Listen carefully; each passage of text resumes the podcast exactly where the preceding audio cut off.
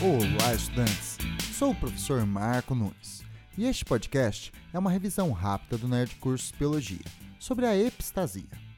A epistasia é um tipo de interação gênica, pois dois ou mais genes não alélicos estão envolvidos na expressão de uma mesma característica, ou seja, de um mesmo fenótipo. Na epistasia, um gene chamado epistático inibe a expressão de um outro gene, chamado hipostático. A epistasia pode ser dominante ou recessiva. É dominante quando o gene epistático inibe o hipostático em homozigose ou em heterozigose. É recessiva quando o gene epistático inibe o hipostático somente em homozigose. A cor da pelagem em cães labradores é um exemplo de epistasia dominante e o albinismo é um exemplo de epistasia recessiva. Bom, é isto aí. Continue firme nas revisões do Nerd Curso Biologia e bom estudo!